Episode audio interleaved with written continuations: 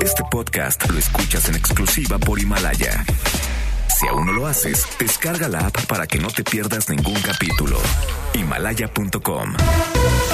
MBS Radio presenta Cero corrupción, que es un problema grave. Acabe la impunidad en México, que pague el que debe de pagar. will not fund border security. en directo con Ana Francisca Vega por MBS Noticias. Comenzamos. Son las 5 de la tarde en punto. ¿Cómo están? Me da muchísimo gusto que me acompañen. Aquí en directo a través de MBS Noticias. Yo soy Ana Francisca Vega. Hoy es jueves 23 de enero del 2020. Saludos especiales toda esta semana, como no, para todos nuestros amigos de Reynosa, Tamaulipas, que a partir del lunes nos están escuchando a través del 1390 de AM.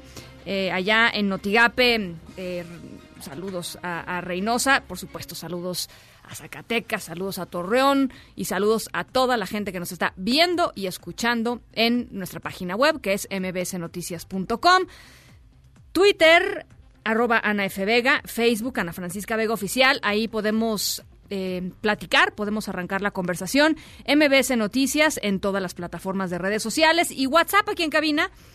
Ya lo conocen ustedes muy bien. Es el 55 43 77 1025. Ahí les va de nuevo.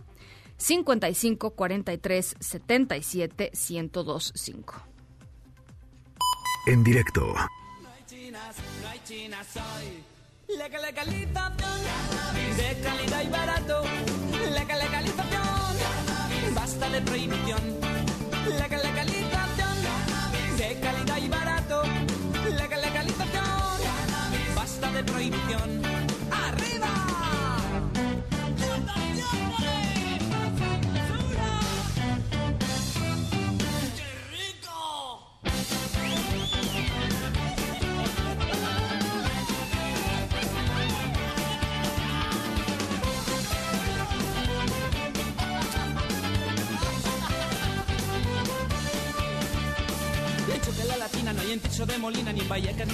De. Bueno, pues es momento de hablar de marihuana, de cannabis y de la pues urgente y esperamos inminente em, regularización del consumo de la cannabis en México. ¿Por qué? Pues porque es la ley, así lo mandata la ley. Eh, la Suprema Corte de Justicia de la Nación hace unos meses eh, le pidió al Congreso que, o dictaminó, digamos, que el Congreso tendría que eh, pues establecer una, una regulación que comprenda pues muchísimos aspectos que, que- que tienen que ver con la cannabis.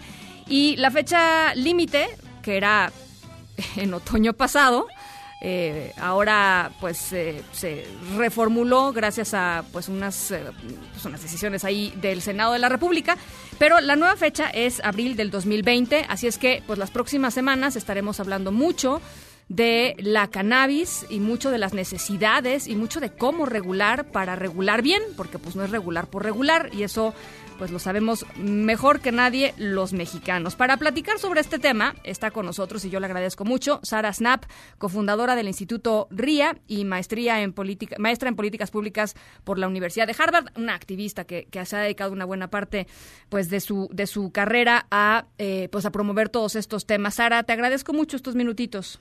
Ay, muchas gracias por la invitación. Feliz de hablar con, con- contigo y con todos los que nos escuchan. Pues platícanos, Sara. eh, en- entiendo que en, am, otoño del año pasado se presentó una iniciativa ahí en el Congreso, una iniciativa que pues dejaba mucho que desear y a partir de ahí eh, pues empezó un proceso de reconstrucción o de, de pues sí, de- de volver a negociar parte de lo que se tenía platicado con la pues con la mira con miras a que el asunto terminara por regularse bien pero pues hay un hay un temor fundado de parte de ustedes activistas y por parte de muchas organizaciones de que esto no está sucediendo Sí, exacto. Digamos que eh, ellos, en realidad el Senado y la Cámara de Diputados tendrían que haber legislado sobre este tema el 31 de octubre del año pasado, según la fecha que mandó eh, la Suprema Corte por la jurisprudencia generada en los cinco amparos eh, en la Suprema Corte. Ellos no, no lo hicieron y pidieron más tiempo el, la Suprema Corte les dio más tiempo hasta el 30 de abril de este año, entonces ellos sí tienen una obligación, ya no es como si hay voluntad política, sino que lo tienen que hacer. Eh, y desafortunadamente, porque teníamos esperanza de que durante las vacaciones podrían haber avanzado un poco en su tarea de redactar una mejor regulación, porque lo que la Comisión de Justicia del Senado había presentado eh, a discutir, como bien dijiste, todavía necesitaba mejorarse mucho. Ahora, este nuevo documento que se filtró, porque todavía no creo que se ha eh, subido oficialmente a la página y porque no han empezado sesiones, pero este nuevo documento lo único que hizo era agregar 150 páginas, cuartillas, de justificación del proyecto. Pero cuando tú te metes al contenido de ese proyecto, sigue siendo el mismo proyecto y en algunos casos se ha empeorado. Digamos que antes, en, en, el tema del autocultivo, eh, que es lo que ha generado todo eso y que ha sido una, una de las exigencias principales de las personas usuarias de cannabis, em, antes era de que cuatro plantas por persona hicieran varios adultos que vivían en la misma casa, entonces podrías tener hasta 20 plantas. Ahora eso ha bajado a seis plantas total si hay más de un adulto viviendo en la casa.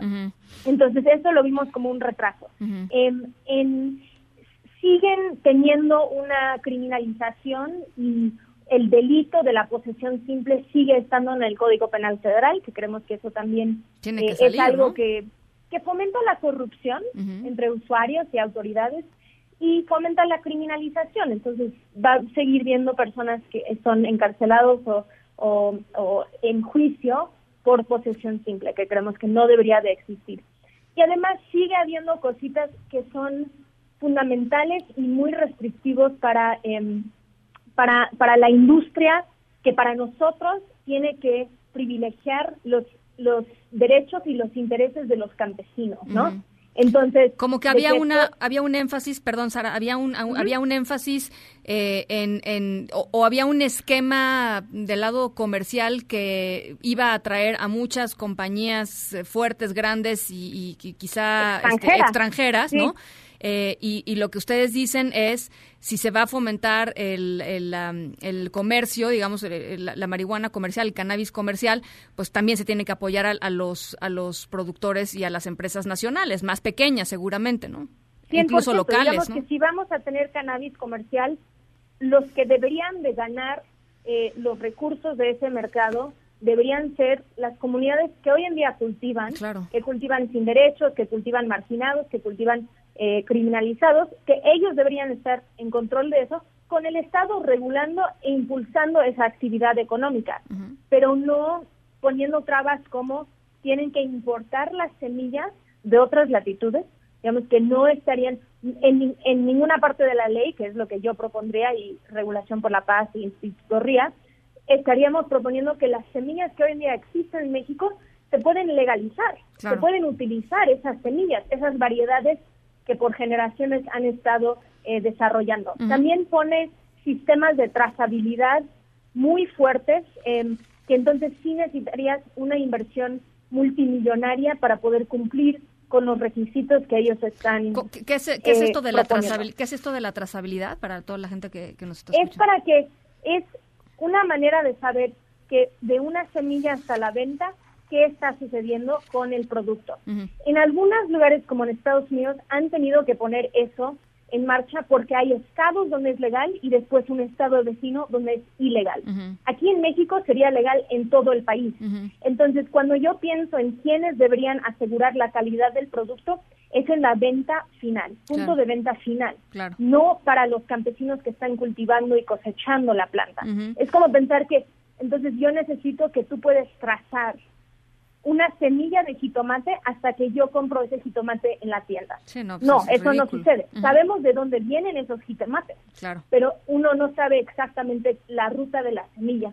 Entonces, es, son ese tipo de cosas que en diferentes lugares, en Colombia, por ejemplo, em, sabemos que muchos de los grupos indígenas, de las comunidades que cultivaban antes en un mercado ilegal, no han podido participar en el mercado actualmente legal por la inversión que requiere cumplir con los requisitos que pone el gobierno. Entonces, para nosotros lo vemos como dos pilares fundamentales Bien. que tenemos que proteger, los derechos de los usuarios, como el autocultivo, y los derechos de los campesinos, como parte de la construcción de paz, de que esto es una manera, un mecanismo de desarrollar económicamente ciertas comunidades y para que el Estado cambia cómo llega a esas comunidades. Entonces el Estado ya no llegaría a erradicar sino esos cultivos, sino a decirles cómo van con sus permisos, cómo les puedo ayudar a llevar sus productos a mercado. Ahora, hay dos temas que me parecen eh, realmente muy relevantes en este sentido. Uno tiene que ver con, eh, pues estamos hablando de un gobierno con mayoría de izquierda, digamos, eh, este, no, no entiendo por qué se tardan tanto en, en regular algo que incluso la propia Olga Sánchez Cordero cuando estaba en el Senado presentó una iniciativa que parecía una iniciativa que con, con sus cosas buenas y con sus cosas malas, pero pues acercaba un poco a lo que describes eh, tú.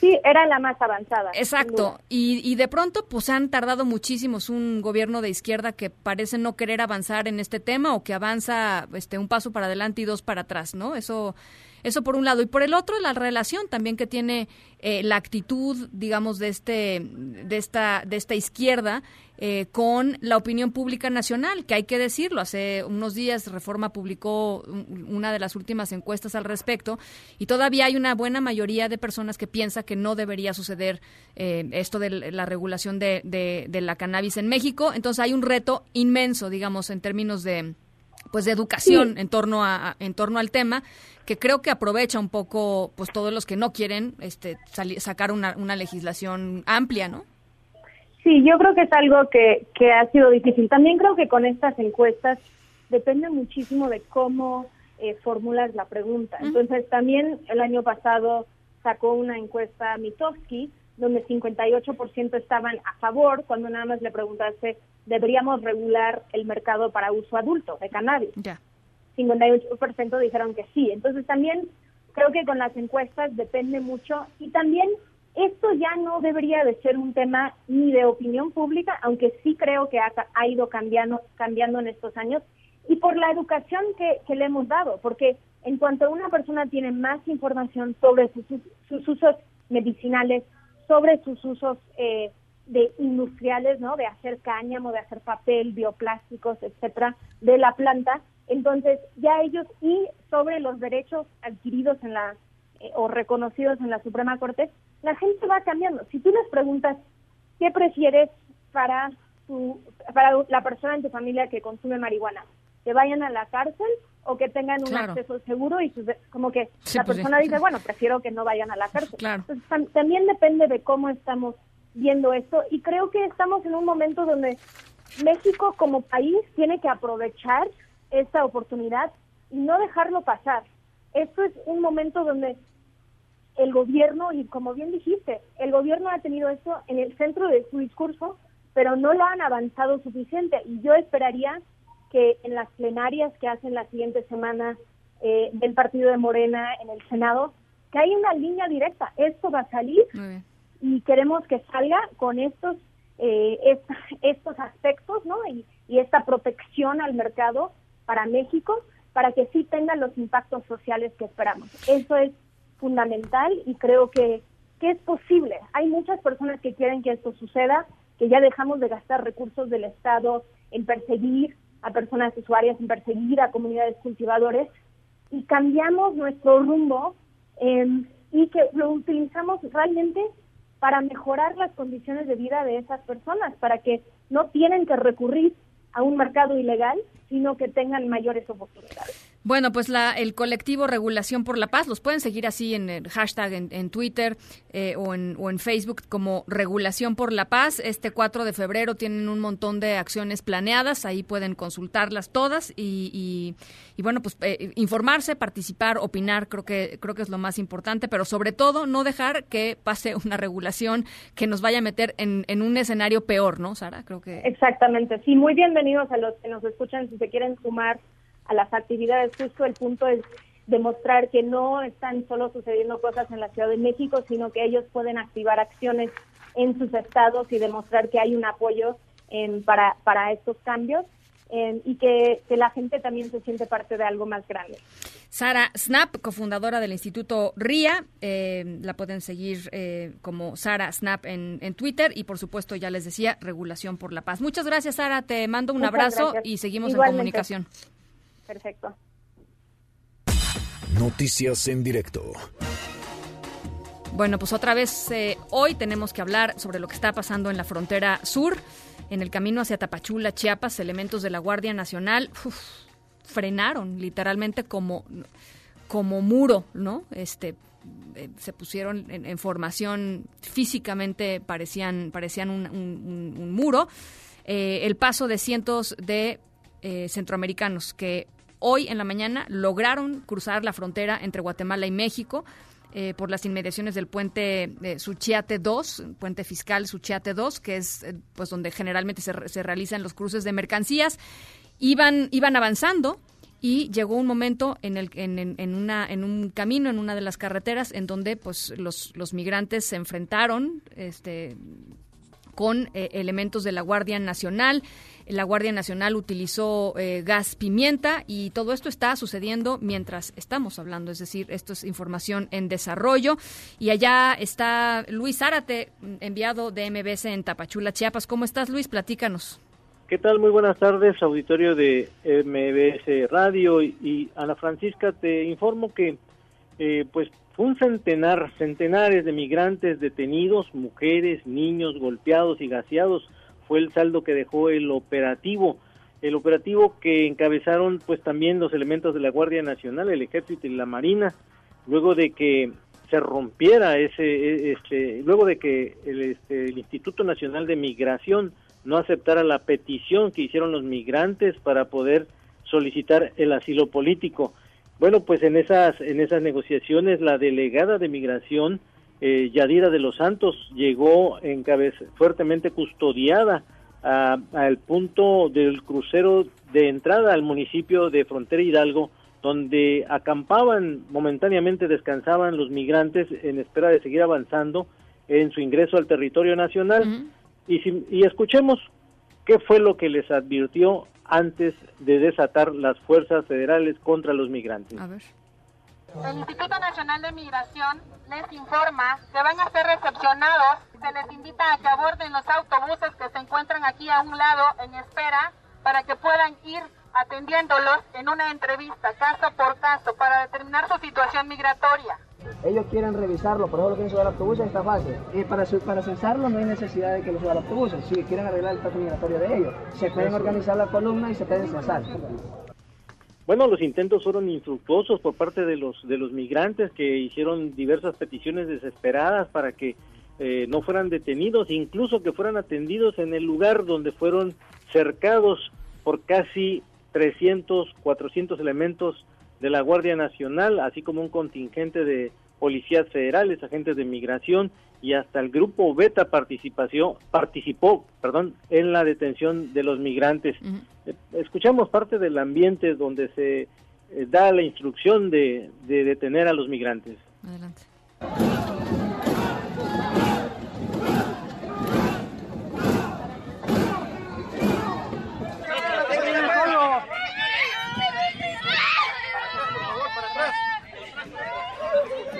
Quieren hacer los mexicanos aquí con el niño? Eh? ¿Qué le pasa? ¿Cómo están haciendo eso ellos? No pueden permitir hacer eso. Dijeron gas, ¿Ah? necesitamos que respire así que por favor le voy a pedir. Porque lo venían arrinconando y venían echando gas. Las, las principales víctimas de, de, este operativo violento pues fueron las mujeres, fueron los niños, fueron los primeros que fueron detenidos por la Guardia Nacional, en tanto que los hombres y mujeres lograron escapar por diversos caminos de extravío, cruzaron por ranchos, por este, por granjas que están aledañas a este punto de intercepción a la entrada del municipio de Frontera Hidalgo. También en ese lugar eh, se acercaron, este, pues vecinos para tratar de, frenar el, el, ataque contra los migrantes, pero fue infructuoso. Fueron cercados, fueron sometidos a golpes y fueron detenidos y llevados a un punto de concentración. Escuchemos parte de lo que manifestaron los migrantes al ser detenidos por la Guardia Nacional que ellos se pongan en el lugar de nosotros ahorita quisiera ver que se echen gas pimienta en los ojos Eso quiero verlo yo, a ver si lo van a soportar. No es justo. Niños pequeños, hay niños pequeños. No Nosotros no vamos haciendo relajo, no vamos haciendo nada. Vamos en paz. Presidente López Obrador, soy un hondureño que fue torturado por su ejército. Hubieron muchos niños gaseados. Yo creo que hubieron muertos también. Veníamos pacíficamente, no queríamos actuar violentamente. Nosotros no actuamos de manera violenta. Por primera vez se pudo constatar con la prensa que el grupo de migrantes que había ingresado pues por el río Suchiate de manera ilegal, por primera vez no lanzaron piedras, no lanzaron palos, solamente trataron de defenderse a empujones, pero fueron sometidos al menos, al menos unos 800, 900 migrantes fueron detenidos y el resto huyó este, en estas inmediaciones de la ciudad y se desata en estos momentos otro operativo de búsqueda. Hay un cerco policial en torno a esta parte de la frontera para buscar al resto de los migrantes que se perdieron entre los potreros y los ranchos en esta localidad. Y bueno, pues están, ya hay retenes en esta parte de Tapachula y en la parte de Ciudad Hidalgo. En tanto, los detenidos pues ya son trasladados a lo que es la estación migratoria de Tapachula y de Ciudad Hidalgo.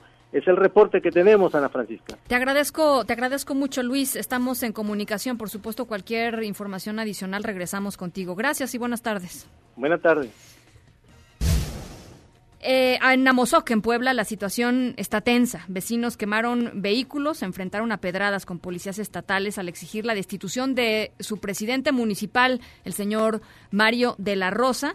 Los, eh, los habitantes de Amozoc, que por cierto es uno de los municipios eh, pues que tiene más registrados linchamientos en, en el estado de Puebla, eh, es a quien acusan al, alcalde de incumplir con compromisos, como no atender, por ejemplo, la falta de seguridad allí en la localidad, y acusan también que eh, pues han, eh, se han encontrado en situaciones crecientemente violentas en los últimos meses. el reporte contigo, Erika Almanza, ¿cómo estás? Buenas tardes. ¿Qué tal, Ana Francisco? Un saludo a ti y a todo el auditorio. Pues efectivamente, habitantes de Amozoc se enfrentaron a pedradas a policías estatales y quemaron vehículos al tomar la presidencia de este municipio. Hace unos minutos, de hecho, ya soldaron las puertas, pues exigiendo con ello un diálogo por parte de la autoridad estatal. Por tal motivo, bueno, la situación se mantiene tensa en esta demarcación. La protesta de pobladores inició alrededor de las 11 horas con el cierre de la carretera federal 129 Amozoc de Citlán en el kilómetro 1 más 600, encabezados por Felipe Moreno Luna, quien se ostentó como líder de la Asociación Unión de Transportistas del Valle de la Malinche, al parecer un movimiento antorchista. Los quejosos acusaron cobro y extorsión por parte de autoridades estatales y federales, por lo cual exigieron la renuncia del presidente de Amozoc, Mario de la Rosa Romero. Pero esta misma demanda la tuvo otro grupo de pobladores que al mismo tiempo pues llevaron a cabo una manifestación en las afueras del Palacio Municipal pidiendo la renuncia del edil al afirmar que ha recurrido en nepotismo, mal uso de recursos y que hay una situación grave de violencia que no ha sabido atender. Aquí parte de lo que sucedió. Adelante.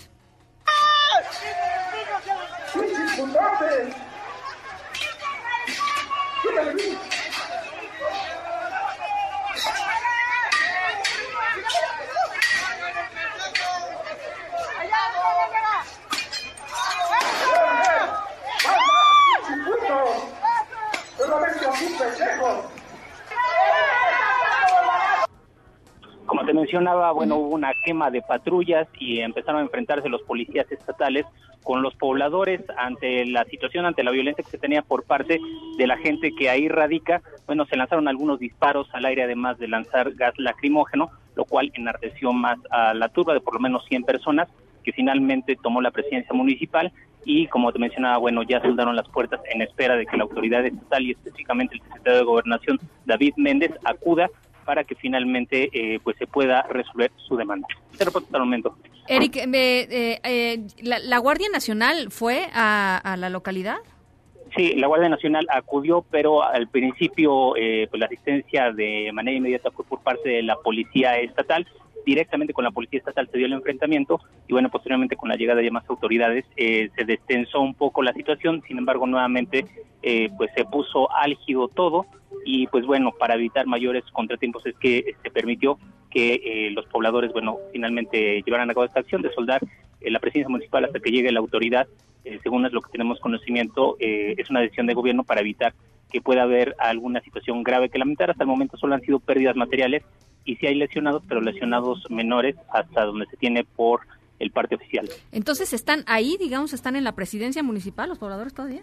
Sí, ya están en la presidencia municipal, están sitiados en la parte eh, eh, eh, al interior de la propia presidencia en espera de que llegue la autoridad estatal para que se tome una decisión. ¿Y no, no tienen funcionarios retenidos ahí? ¿No hay, no hay nadie en la presidencia municipal? ¿Lograron salir todos o...? Extraoficialmente se mencionaba que había algún funcionario del mismo municipio, pero esto no ha sido corroborado hasta el momento por la misma situación que se está dando. Bueno, la información se está manejando con reserva, pero bueno, hasta el momento se mantiene como un trascendido que hay un funcionario dentro, sin embargo no hay nada confirmado. ¿De dónde, de, qué partido es el edil Mario de la Rosa? Morena. Es de Morena. Eh, bueno, pues vamos a estar pendientes, Eric. Eh, regresamos contigo cualquier, cualquier cosa. Buenas tardes. Un abrazo, Eric Almanza, allá hasta Puebla. Y ahora el foco de atención por el coronavirus está en el estado de Jalisco, después de que la Secretaría de Salud de Tamaulipas descartó afortunadamente el primer caso en Reynosa, eh, era un profesor del Politécnico Nacional que presentaba algunos síntomas, no es, no es coronavirus. Eh, bueno, pues lo que sí hay es alerta ahora en el municipio de Tepatitlán un hombre de 42 años que el pasado 10 de enero llegó a México justamente desde la ciudad en donde se originó este brote en Wuhan, en China, y presentó algunos síntomas tres días después. También está bajo observación una mujer de 37 años y una niña de dos años que estuvieron en contacto con él. Hacemos eh, contacto contigo, Fátima Aguilar, hasta Jalisco. ¿Cómo estás? Me da mucho gusto saludarte. Ana, ¿qué tal? Buenas tardes, saludos para ti, para el auditorio. Pues sí, eh, luego de que la federación informó sobre estos tres casos sospechosos de coronavirus acá en Jalisco, pues la Secretaría de Salud Estatal manifestó que desde la unidad de epidemiología se desplegó personal para realizar acciones de supervisión y también se convocó a una reunión del Comité Estatal de Vigilancia Epidemiológica a fin de proteger a la población. En el comunicado que envía a la dependencia se informó que dos de estos casos se presentaron los síntomas desde el 13 de enero eh, pasado y la mujer mayor el 19 de este mismo mes. Apenas ayer le cuestionábamos a la directora de los Servicios de Salud Jalisco, Consuelo Robles Sierra, sobre este asunto, si había casos y negó que existieran. Esto es parte de lo que comentaba. Ya hay una alerta que estamos echando a andar todos nosotros y estamos pues, al pendiente de que se pueda presentar algún caso sospechoso. Aún no, les digo, estamos con las medidas epidemiológicas que el gobierno federal nos va marcando, pues dar a conocer a las personas cuáles son los síntomas de, del coronavirus y de cómo vamos a empezar a caminar con esto y que la gente pues debe de estar alerta. Bueno, pues la Secretaría de Salud acá en Jalisco manifestó que están en espera de los resultados de esta muestra biológica que enviaron al Instituto de Diagnóstico y Referencia Epidemiológicos en la Ciudad de México y que los resultados los va a informar la Federación. Mientras tanto, darán seguimiento a este caso por 14 días más. Eh, pues es el reporte de Ana Francisca. Fátima, ¿sabes cuándo darían el resultado?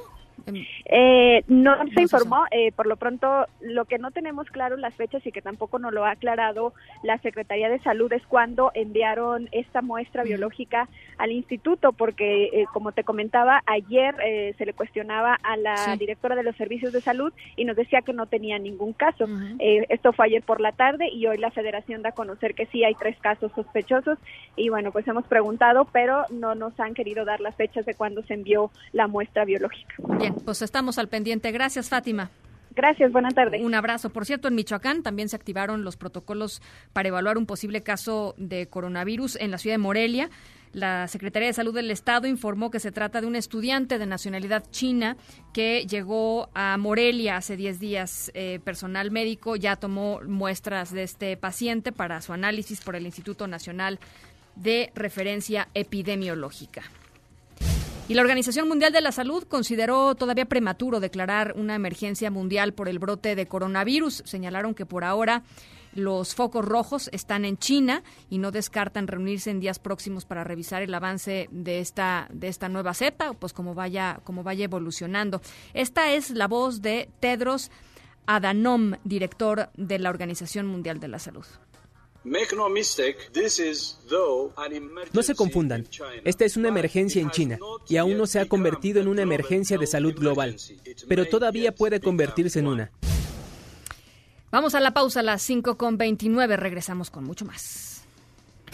En directo con Ana Francisca Vega por MBS Noticias. En un momento regresamos.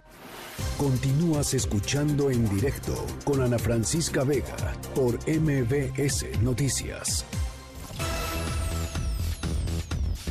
Bueno, pues esta mañana el presidente Andrés Manuel López Obrador fue cuestionado en la conferencia mañanera sobre lo acontecido ayer. Aquí se los platicamos en vivo. Eh, nuestra compañera Ernestina Álvarez estaba ahí en el Aeropuerto Internacional de la Ciudad de México con esta protesta, esta manifestación de, de padres y madres de niños con cáncer y también de niños con cáncer ahí en el Aeropuerto Internacional de la Ciudad de México por la falta de medicamentos oncológicos. Eh, y el presidente López Obrador dijo esta mañana que eh, pues había una investigación en curso eh, dirigida, digamos, a pues la, pues, al director, al, titular, ¿no? Al, jefe del Hospital Infantil Federico Gómez, el doctor Jaime Nieto Cermeño, y también a otro doctor más encargado del área justamente oncológica. El, el, director del hospital se defendió hoy mismo también dijo que pues que el problema era con el distribuidor de los medicamentos. En fin, el presidente lo señaló directamente y quien recorrió hoy el hospital, justamente Federico Gómez, fue el secretario de Salud, Jorge Alcocer. Eh, y tú tienes este reporte, Ernestina Álvarez, platícanos qué fue lo que sucedió.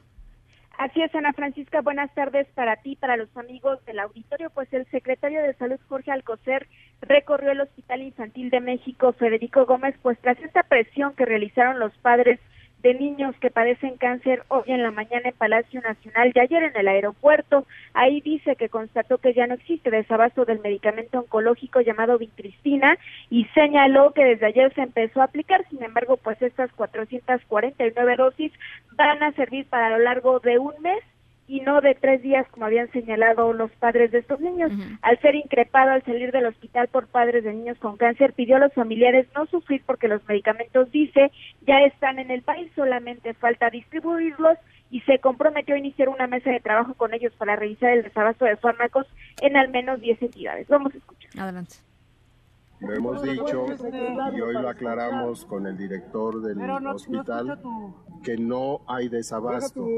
Los medicamentos uno por uno se fueron evaluando, a eso venimos por indicaciones del señor presidente y hemos constatado que sí llegaron ayer a la una de la tarde, están en buenas condiciones y de hecho ya desde ayer en la tarde se han empezado a aplicar algunos que no se tenían como es la llamada Cristina. Por su parte, Jaime Nieto, director del Hospital Infantil de México, Federico Gómez, indicó que la aplicación de las quimioterapias ambulatorias con todos los medicamentos van a comenzar este viernes y la falta de vincristina se debió a un desabasto a nivel mundial, pero en este nosocomio el retraso fue de ocho días, afectando a siete niños y no provocó ningún deceso. Escuchemos.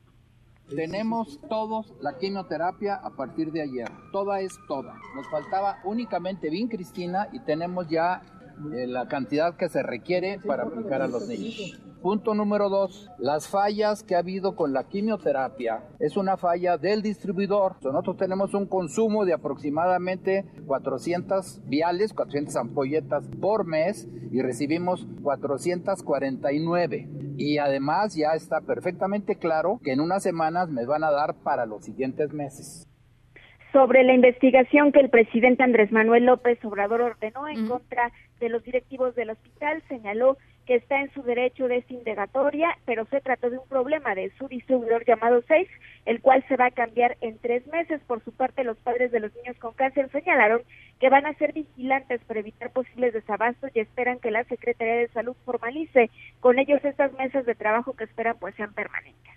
Hasta aquí el reporte. Muchas gracias, Ernestina, te agradezco mucho.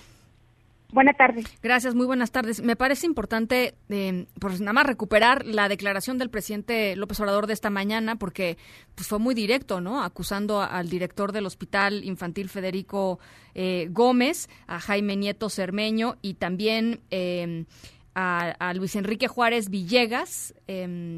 Eh, otro de los doctores que está, que está ahí encargado del área, porque lo que dijo el presidente es, la hipótesis es que ellos, es decir, estos dos doctores, están causando este descontrol con la empresa PISA, que era la que abastecía y resulta que no tiene los medicamentos y quieren seguir teniendo el control del abasto de este tipo de medicamentos. Por eso la Secretaría de la Función Pública abrió una investigación. Es decir, los estaría acusando de, eh, pues de alguna manera, eh, trabajar en contra de los propios niños y eh, con la empresa con la empresa PISA, que es una empresa distribuidora, estar ser cómplices. Vamos a escucharlo en sus propias palabras. Esa es una hipótesis de que ellos están causando este descontrol por los contratos que tienen con la empresa PISA, que era la que abastecía, resulta que no tiene los medicamentos y quieren ellos seguir teniendo el control de el abasto de este tipo de medicamentos. Por eso la Secretaría de la Función Pública va a abrir una investigación contra los directores, básicamente el infantil.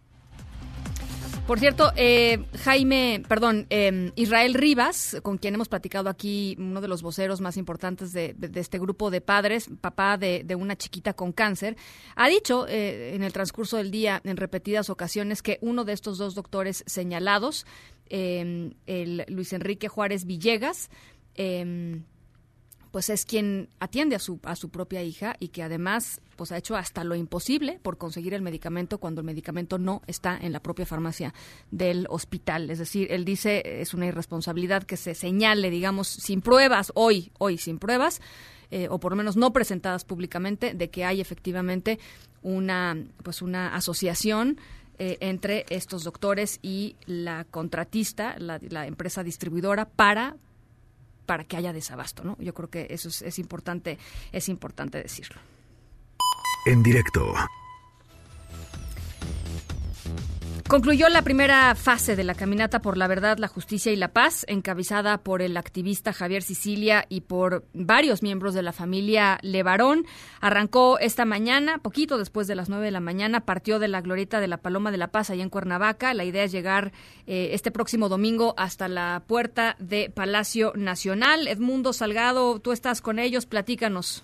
Hola, ¿qué tal Ana Francisca? Muy buenas eh, tardes, te saludo con mucho gusto. Así es, informarte que ya concluyó prácticamente el primer día de actividades de esta movilización que pretende eh, llevar a cabo eh, Javier Cecilia y la familia Levarón y que inició esta mañana desde lo que es la glorieta de la Paloma de la Paz en la ciudad de Cuernavaca y que pretende llegar el próximo domingo para exigir al presidente de la República, Andrés Manuel López Obrador, mayor seguridad allí en Palacio Nacional. Fue alrededor de las nueve de la mañana con 30 minutos cuando el contingente partió de la glorieta de la Paloma de la Paz con dirección al poblado de Coajomulco, en donde hace unos minutos eh, arribaron para comer alimentos y se esperan que eh, vayan a dormir hacia la ciudad de Cuernavaca en el poblado de Cotepec. Te comento que por la mañana caminaron un trayecto hasta lo que es el, el entronque con la carretera La Pera Cuautla, en donde ahí abordaron unos autobuses y eh, en autobuses subieron la pendiente para llegar a lo que es el antiguo mirador de la ciudad de Cuernavaca, volvieron a descender en los autobuses y caminaron de nueva cuenta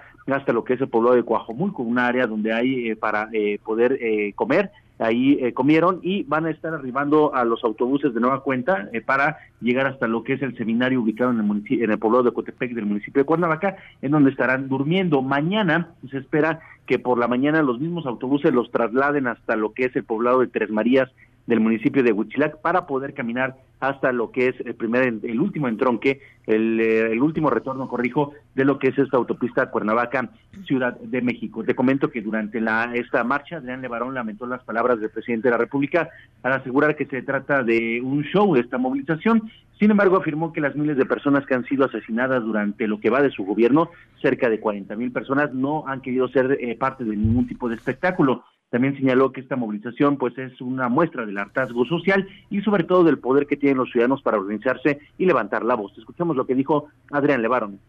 Ha venido en escala y esta cosa pues ya al menos nos, nos matan 100 diarios, no hemos llegado a 200 o a 300. Toda la mejor está frenada en 100 diarios, pero yo no, yo yo no estoy pensando en quienes están muriendo, yo quiero luchar por quienes están viviendo. Y yo sí siento que si entra la dignidad fuerte en los que están viviendo, vamos a frenar esta situación. Y no creo que puede venir de elementos del gobierno. Yo creo que tiene que venir de la ciudadanía esa fuerza. Ana Francisca, te comento que por su parte Javier Sicilia señaló que lamentablemente la inseguridad ha incrementado con el paso de los años, ya que desde la primera marcha que realizó él hace 11 años con el Movimiento por la Paz con Justicia y Dignidad, la incidencia delictiva no ha bajado, por el contrario, sigue en aumento. Es la voz de Javier Sicilia. Por desgracia, y por eso estamos volviendo a salir. No nos agrada, pero estamos cumpliendo con un deber de hermanos, porque entendemos que nuestro país es una familia y estamos respondiendo a un deber moral. Te comento que eh, durante este primer día de actividades de la caravana fue resguardada por elementos de la Policía Federal y también de la Guardia Nacional, así como también una, una ambulancia de lo que son los Ángeles Verdes, que atendieron a una de las personas que se encontraban en esta marcha porque se le subió la presión, pero prácticamente saldo blanco durante este primer día. Recordar que mañana continuarán en un tramo en lo que es los límites entre eh, Huitzilac y la Ciudad de México, el sábado estarán en lo que es eh, la Estela de Luz allá en Chapultepec y el domingo se pretende que lleguen a Palacio Nacional. Ana Francisca, hasta aquí mi reporte. Edmundo, eh, tengo entendido que hay pues varias organizaciones que están acompañando a esta marcha y que en el trayecto se van a ir este, sumando todavía más. ¿Cómo cuántas personas eh, te parece que están, están marchando? Sí, mira, eh, partieron aproximadamente 500 personas de lo que es la Glorieta de la Paloma de la Paz. Eh, eh, algunas organizaciones habían anunciado que se estarían adheriendo a esta marcha, principalmente de vecinos de Cuernavaca que exigen un alto a la seguridad en lo que es el estado de Morelos.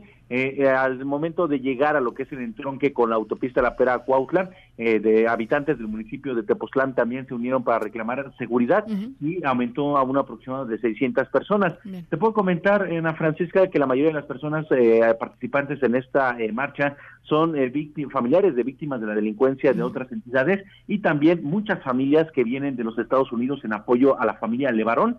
Eh, te comento que comúnmente Javier Cecilia, cuando realiza este tipo de, movilizaciones, es acompañado por varios personajes políticos en el estado de Morelos, como es el obispo de la diócesis de Cuernavaca, Ramón Castro Castro, el ex rector de la Universidad Autónoma del estado de Morelos, Alejandro Vera Jiménez, y en esta ocasión no lo acompañaron, no asistieron a esta movilización y Javier Sicilia pues solamente caminó junto con los hermanos de Barón.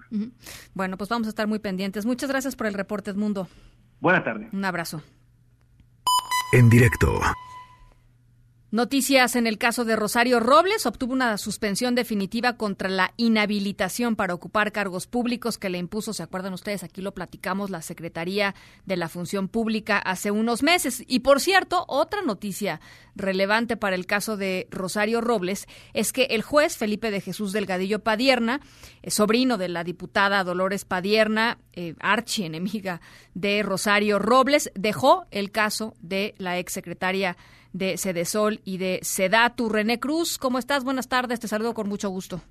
Igualmente, Ana Francisca, amigos del auditorio, así es, la magistrada de la Sexta Sala Regional Metropolitana del Tribunal Federal de Justicia Administrativa, Rosa Edith de la Peña Adame, concedió la suspensión definitiva a Rosario Robles contra la inhabilitación por 10 años para ocupar empleos, cargos o comisiones en el servicio público. La impartidora de justicia, Ana Francisca, determinó que la sanción impuesta esto en el mes de septiembre del 2019 por la Secretaría de la Función Pública queda sin efectos hasta que se resuelva el juicio contencioso administrativo, lo cual pues todavía podría tardar varios meses.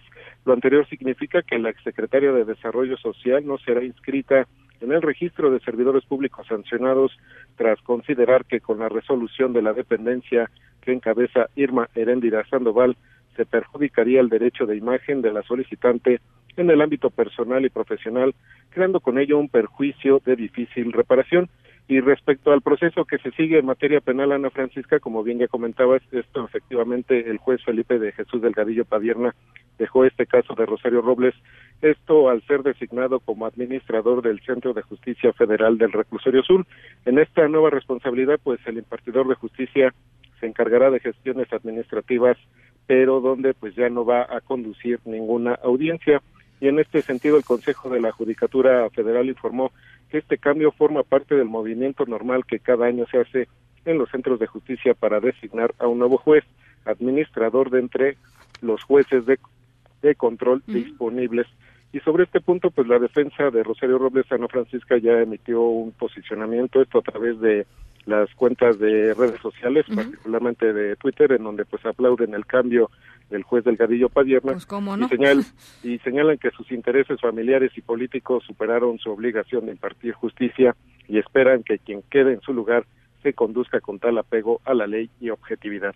Ana Francisca, el reporte que tengo. Gracias. Eh, estaba, además llevaban René, llevaba a ella, pues literalmente mucho tiempo tratando de que de que el juez este se, saliera de su caso, ¿no? O sea, llevaba mucho tiempo. Fue parte de lo que trató de hacer la defensa inicialmente.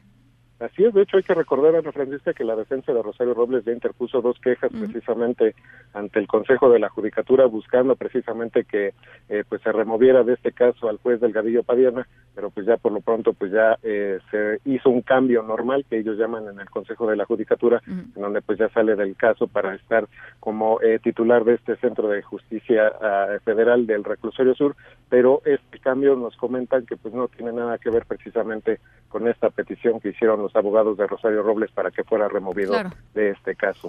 Bueno, pues estamos pendientes. Gracias, René. Muy buenas tardes. Abrazo. En directo.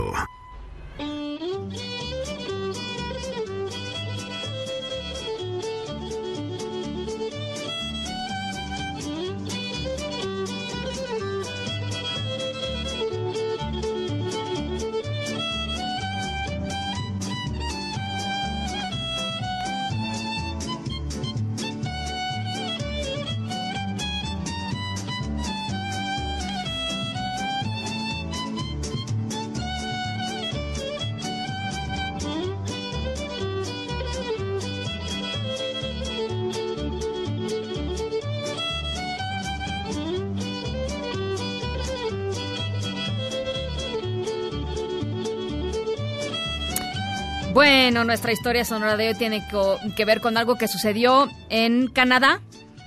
Y ahora que hemos estado platicando sobre migración y sobre, pues, de pronto las dificultades que encuentran las personas cuando deciden salir de su país y buscar una mejor vida en otro país por muchas razones, por guerra, por, por, eh, por hambre, por persecución política, por violencia.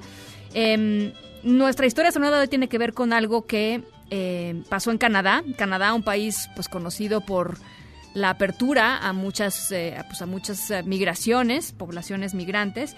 Y el caso de hoy se, se suma, digamos, a esta, a esta idea que tenemos muchos de Canadá como un país abierto y receptor, ¿no? Abierto y receptor de migrantes. En un ratito les platico cómo es que muchas personas con un gran corazón, la verdad, sacaron una gran sonrisa a un chiquito migrante en Canadá. Vamos a la pausa.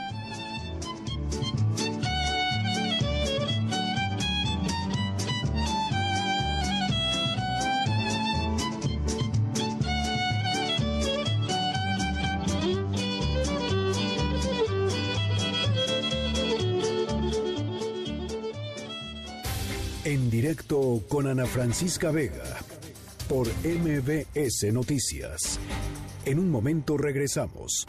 Continúas escuchando en directo con Ana Francisca Vega por MBS Noticias. Luis Miguel González, Economía. Hola Luis Miguel, ¿cómo estás? Ana Francisca, buenas tardes. Buenas tardes, buen jueves. Buen jueves. Oye, eh, ¿qué está pasando con la industria de la construcción? Eh, lleva 17 meses cayendo y el último dato que tenemos, que es noviembre, refleja una caída del 10%. eh, para ponerlo en perspectiva, un poquito más de la mitad de la industria de la construcción corresponde a edificación privada y alrededor del 45% tiene que ver con obra pública.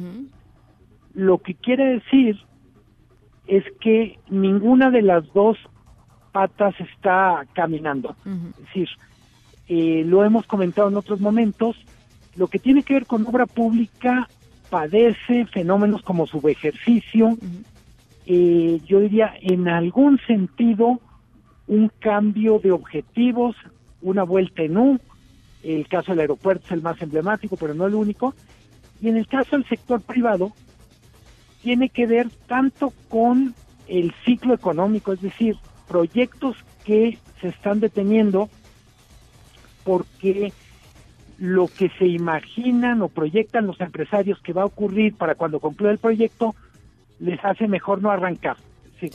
si alguien va a hacer un edificio de oficinas y dice, bueno, y si lo acabo en un año y entonces no, no tengo la confianza que va a haber quien me lo rente o me lo compre, pues mejor me espero. Y otra parte, en particular, se vivió mucho en Ciudad de México el año pasado, tiene que ver con los cambios en las reglas, la sobrereglamentación o la cancelación de algunos permisos. Digamos, la burocracia, eh, en algunos casos, por buenas razones vinculadas a cosas de más transparencia, menos corrupción, y en otras por desconfianza, pero metieron freno a, a los permisos o a las facilidades para construir. El hecho es que llevamos 17 meses cayendo y la caída de alguna manera sigue siendo muy aguda. Una caída del 10% es una barbaridad, solo comparable a lo que se vio, por ejemplo, en 2009 con la crisis. y, la industria de la construcción tiene también pues importantes ramificaciones, ¿no? Sí, hay dos formas de verlo, la Francisca tiene mucha razón.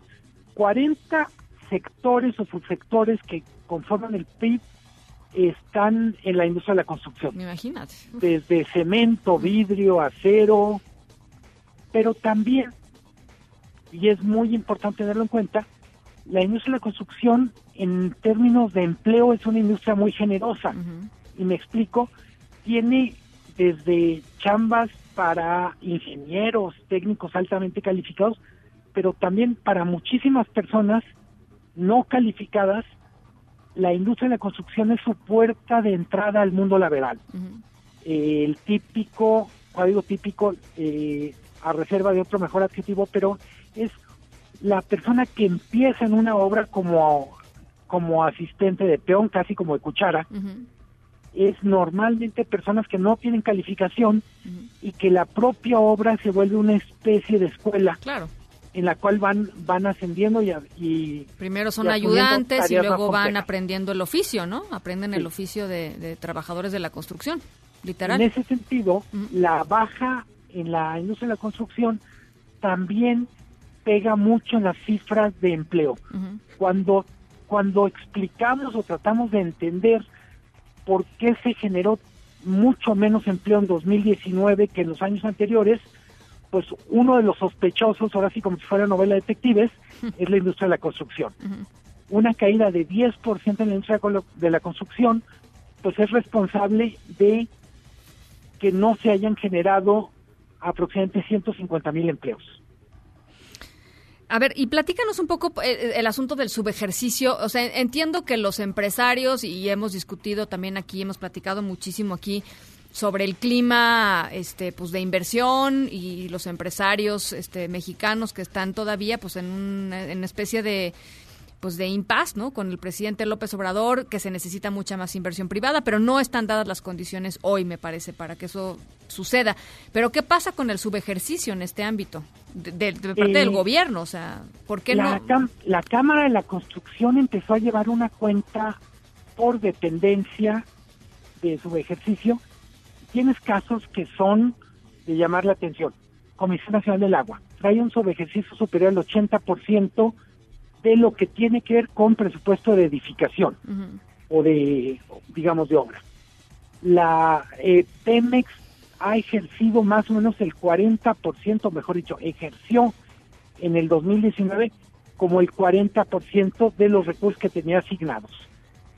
Eh, hay dos maneras de ver una parte tiene que ver con eh, llegan equipos nuevos a las dependencias como parte del cambio de gobierno y en lo que van aprendiendo a pues, literalmente a conocer el territorio se vuelve son vamos a decir más prudentes en lo que tiene que ver con gasto en obra y eso que es una de las formas más complejas de ejercer el gasto público o sea que requiere más más conocimiento, más colmillo, más pues literalmente más confianza en la silla y en el escritorio en la que uno está puesto.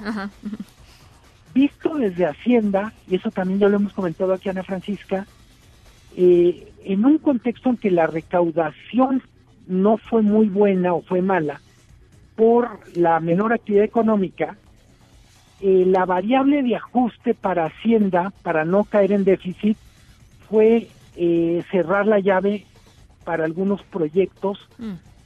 Eh, literalmente algunas dependencias esperaban el dinero que no llegaba o no fluía con tanta rapidez. El hecho es que lo que puede ser una fotografía vista desde una dependencia, cuando ya lo ves en el conjunto, Claro.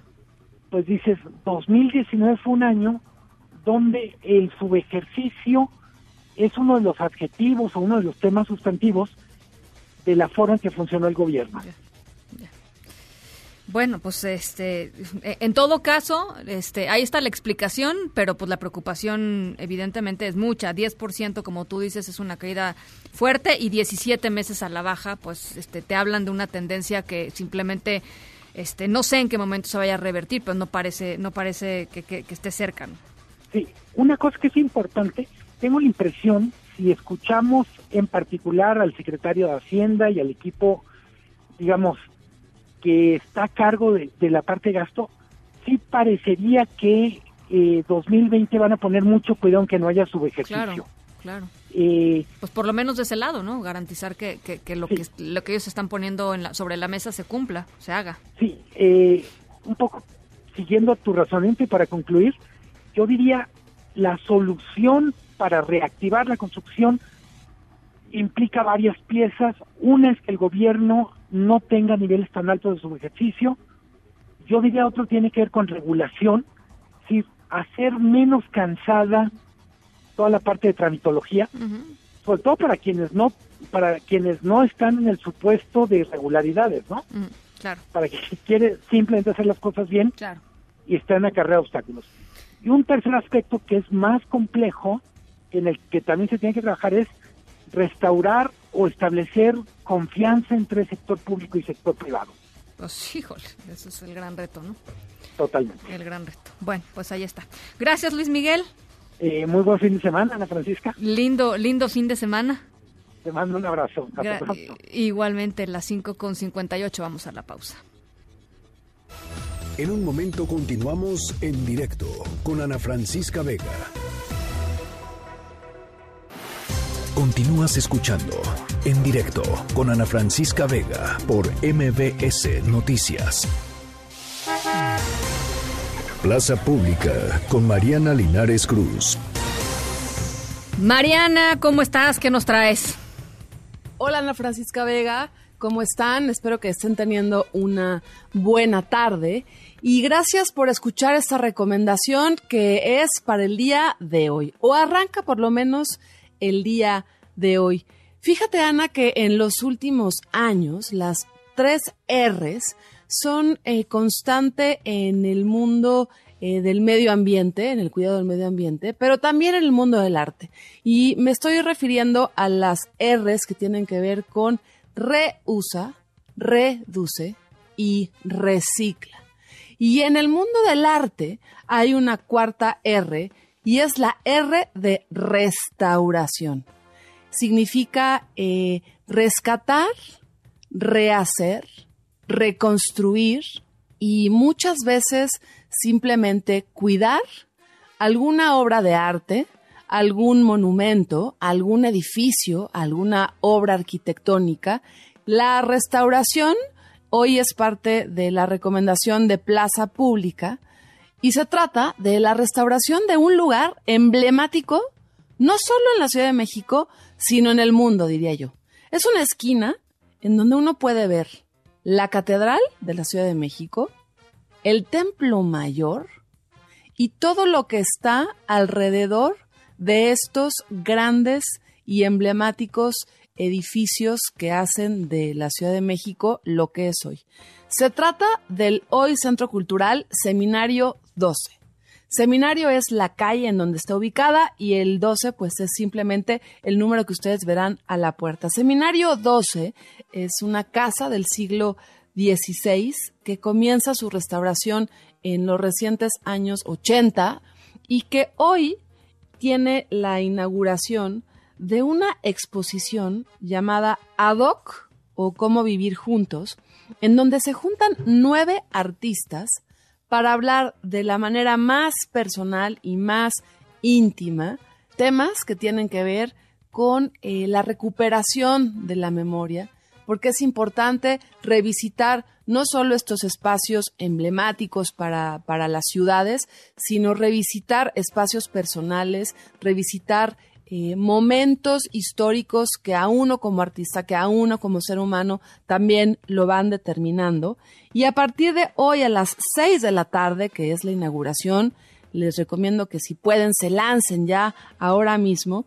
Estarán Ana Gallardo, César López Negrete, Enrique Jessic, Iván Ávila Dueñas, Lucas Di Pascuale, Santiago Lena, las artistas Tania Candiani, Tania Jimena y Verónica Meloni en una intervención a esta casa, Seminario 12, con diferentes técnicas artísticas. Tendremos escultura, dibujo, intervención dentro de la obra arquitectónica misma. También habrá performance. Y eso es el gran pretexto para que ustedes encuentren este espacio único en la Ciudad de México, Seminario 12, que arranca con esta inauguración de hoy ad hoc o cómo vivir juntos, un programa cultural para toda la familia, para todo público y que a uno le permita cuando va al centro histórico, que si ya conoce la catedral, que si ya ubica el templo mayor, se adentre a esta casa del siglo XVI que desde el techo nos otorga la posibilidad de situarnos en esta gran Tenochtitlán. Así que les dejamos esta recomendación, Ana Francisca, ad hoc o cómo vivir juntos, una exposición de nueve artistas que arranca el día de hoy, 23 de enero, cierra el 5 de febrero y que está ubicado en la calle Seminario número 12, en una casa emblemática que estoy segura que al visitarla por primera vez van a querer regresar. Gracias, esto fue Plaza Pública y los dejamos con una canción que justamente habla de la memoria, del recuerdo y por qué siempre volver atrás es importante. Es un pedacito de la gran intérprete mexicana Mago Herrera que revisita justamente a la chilena Violeta Parra. Volver a los 17 se llama esta canción. Hasta luego. Volver a los 17 Después de vivir un siglo, es como descifrar signos sin ser sabio competente, volver a ser de repente tan frágil como un segundo, volver a sentir profundo como un niño frente a Dios. Eso es lo que siento yo en este instante fecundo.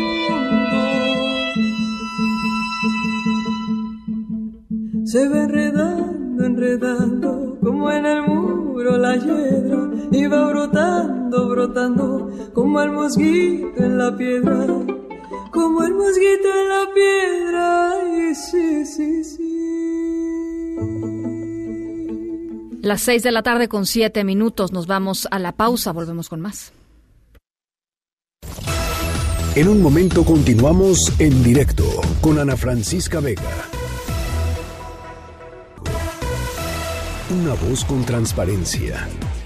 Una voz objetiva. Una voz plural. Una voz plural. Esto es En Directo. Con Ana Francisca Vega. En directo. MBS Noticias. Las 6 de la tarde con 12 minutos. Gracias por seguir con nosotros aquí en directo a través de MBS Noticias. Yo soy Ana Francisca Vega y hoy es jueves 23 de enero del 2020. Gracias por escucharnos desde Torreón a través de Q91.1 y de Sonido Estrella en Zacatecas a través del 89.9. También eh, gracias a toda la gente que nos escribe a través de nuestro número de WhatsApp 5543 77125. Va de nuevo 5543 77125. Saludos a toda la gente que nos ve en nuestra página web y nos escucha a través de la página web mbsnoticias.com. Tenemos muchísimo que tratar todavía. El asunto de los niños presentados por este grupo de autodefensas en, en, la localidad de Chilapa de Álvarez, allá en el estado de Guerrero. Vamos a estar yendo hasta allá para platicar, para platicar sobre, sobre este tema y, por supuesto, mucha, mucha información más. Así es que arrancamos. Noticias en directo. En Michoacán se activaron los protocolos para evaluar un posible caso de coronavirus en la ciudad de Morelia por un estudiante de nacionalidad china que llegó allá hace 10 días. Personal médico tomó una muestra de este alumno para su análisis por el Instituto Nacional de Referencia Epidemiológica. Este caso se suma a otros tres que están bajo análisis en Jalisco. Es un hombre de 42 años que el pasado 10 de enero llegó a México desde Wuhan, China, junto con una mujer de 37 años y una niña de 2 años que estuvieron en contacto con él. La Organización Mundial de la Salud, hay que decirlo, eh, no ha decretado una emergencia al respecto. Van a reunirse pues una vez eh, al, día, diariamente, hasta evaluar eh, todos los elementos que tengan para eventualmente determinar si sí o no se trata como una emergencia. Hasta el día de hoy no lo es. Y nuevamente en el sur de nuestro país, pues la tragedia de la población migrante, un enfrentamiento entre elementos de la Guardia Nacional y migrantes. Esta mañana cruzaron hacia México eh, em, el río Suchiate y iban caminando en una de las carreteras y de pronto literalmente un muro de elementos de la Guardia Nacional los detuvo. Eh, hubo empujones, hubo gas lacrimógeno, eh, algunos niños eh, pues evidentemente afectados por este gas lacrimógeno, algunas personas afectadas por el gas lacrimógeno. Están circulando toda clase de videos a través de redes sociales de pues de cómo sucedió este enfrentamiento verdaderamente pues triste es lo que tengo que decir triste al respecto ellos avanzaron avanzaban sobre la autopista que comunica Ciudad Hidalgo con Tapachula, Chiapas, y así se vivió parte, parte eh, de este momento.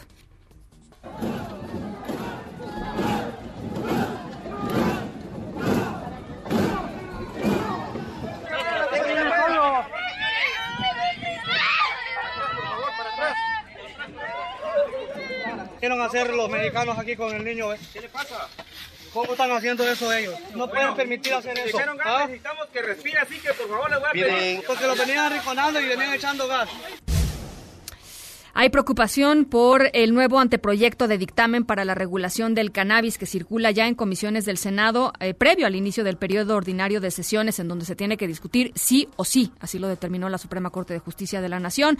Esto lo dijo en directo Sara Snap, cofundadora del Instituto RIA, quien señaló además que la propuesta pues le hace falta darle peso y valor a las comunidades que hoy cultivan en la ilegalidad y en la explotación muchas veces la marihuana en México para nosotros lo vemos como dos pilares fundamentales que tenemos que proteger, los derechos de los usuarios, como el autocultivo, y los derechos de los campesinos, como parte de la construcción de paz. Esto es una manera, un mecanismo de desarrollar económicamente ciertas comunidades y para que el Estado cambie cómo llega a esas comunidades. Entonces el Estado ya no llegaría a erradicar sino esos cultivos, sino a decirles cómo van con sus permisos, cómo les puedo ayudar a llevar sus productos a mercado.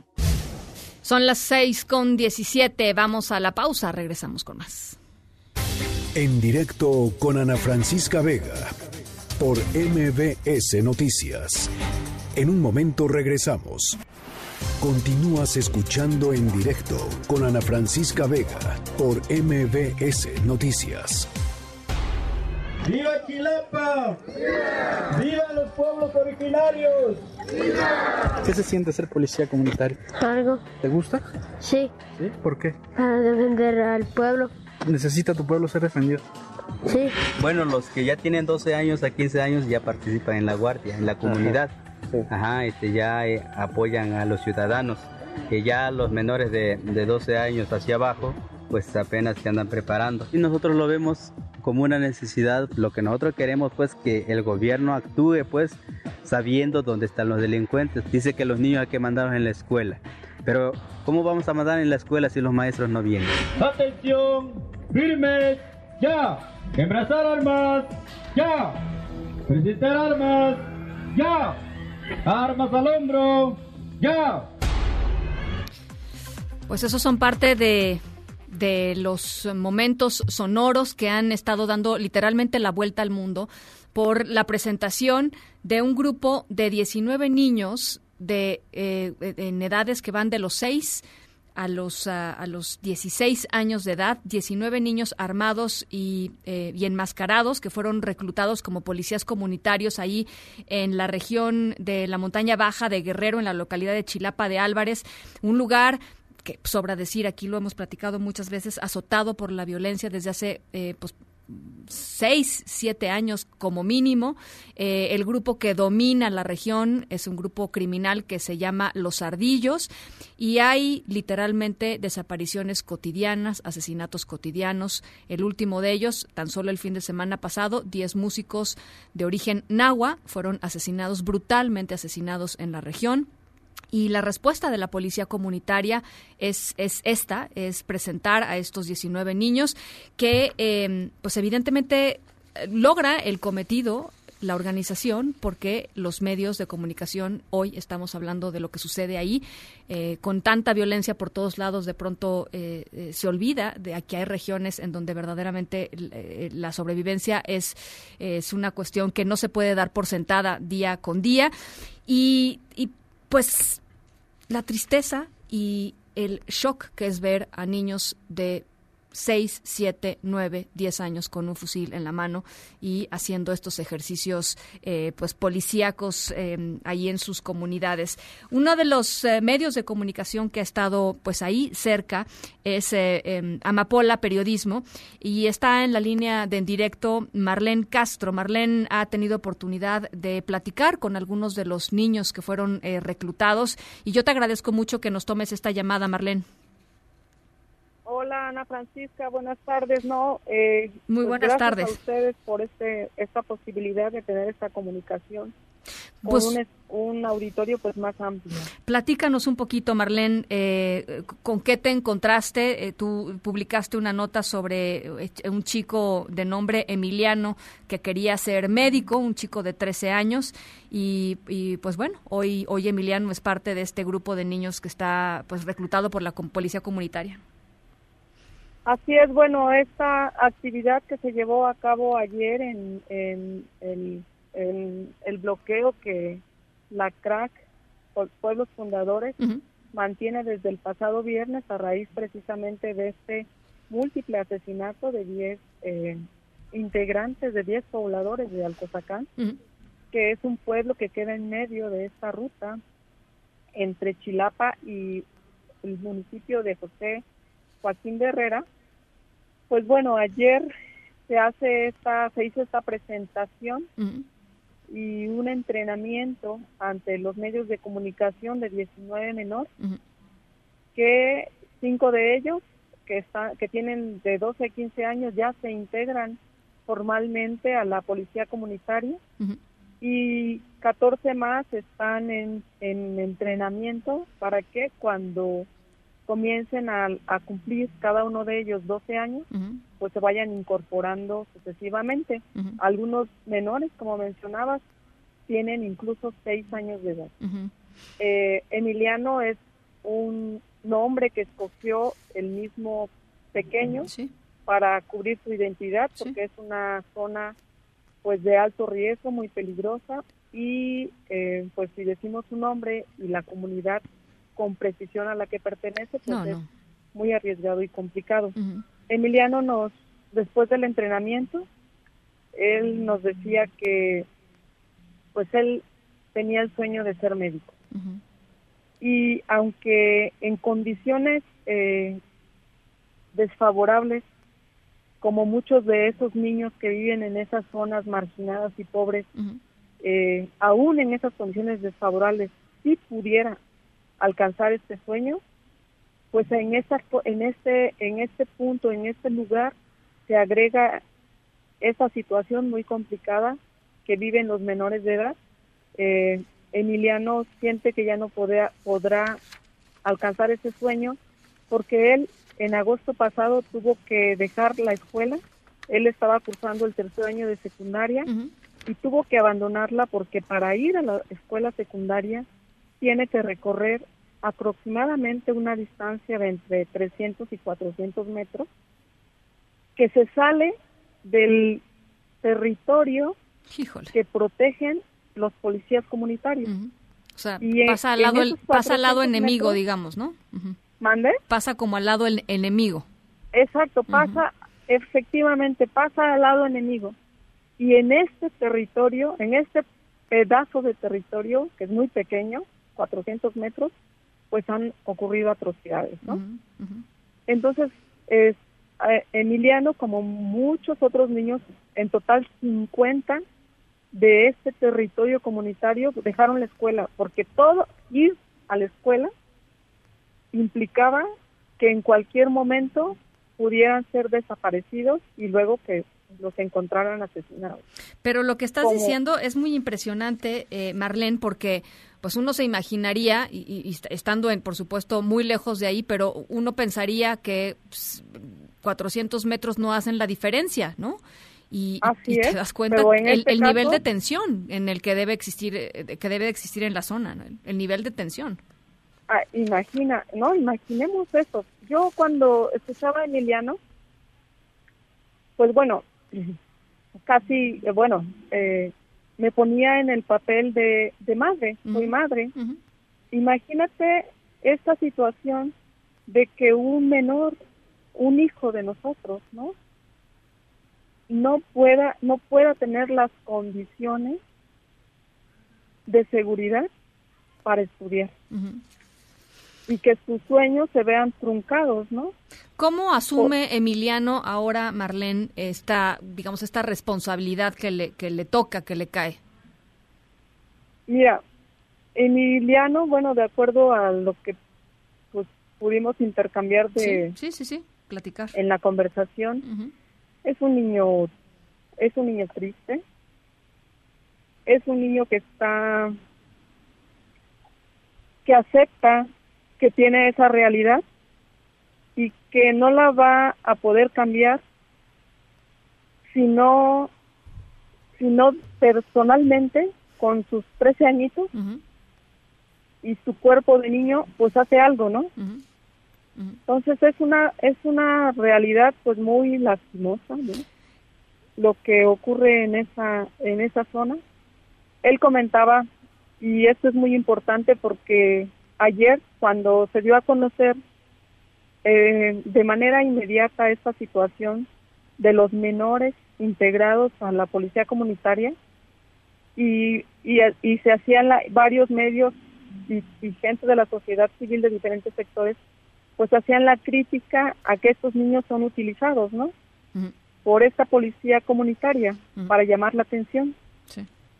Lo que yo eh, me interesa rescatar es que, por ejemplo, en el caso de estos, de estos menores de edad, de 12 a 15 años, que ya están integrados como, como parte de la policía comunitaria, pues lo, aún con esa escasa edad, lo hacen de manera consciente y, y muy claros del, del peligro que eso representa. Pues pues Son decisiones que tomaron, me decía Emiliano, o sea, no la, no la tomó él solo, es una decisión que tomaron en la familia, porque en el caso de Emiliano, pues él pudo haber perdido a un hermano, porque ese grupo criminal que está sentado ahí desde hace aproximadamente seis años que le está disputando el territorio para ejercer un control total, había tomado a su hermano de rehén para incursionar en uno de estos pueblos.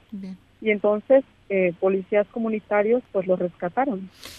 Bueno, pues ahí está, qué, difícil, qué difícil situación. Marlene Castro de Amapola Periodismo, les vamos a subir a nuestras redes sociales el reportaje que, que, que escribió Marlene para que lo puedan leer ustedes con, con calma. Y yo por lo pronto te agradezco mucho de verdad esta comunicación y ojalá podamos seguir platicando.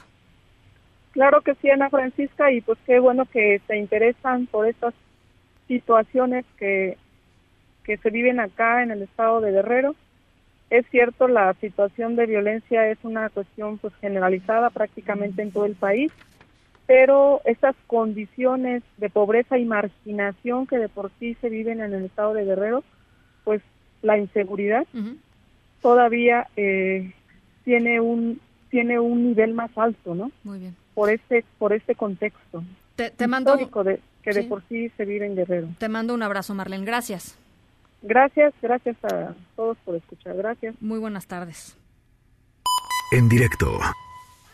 Bueno, ¿y qué dicen? ¿Qué dicen las eh, autoridades? ¿Qué dicen las, em, pues los líderes de las autodefensas eh, de la CRAC PF? Eh, ¿Cómo justifican haber pues hecho esto, no? Haber puesto a 19 niños a como parte de la policía comunitaria. Nora Bucio, te saludo con mucho gusto. Platícanos.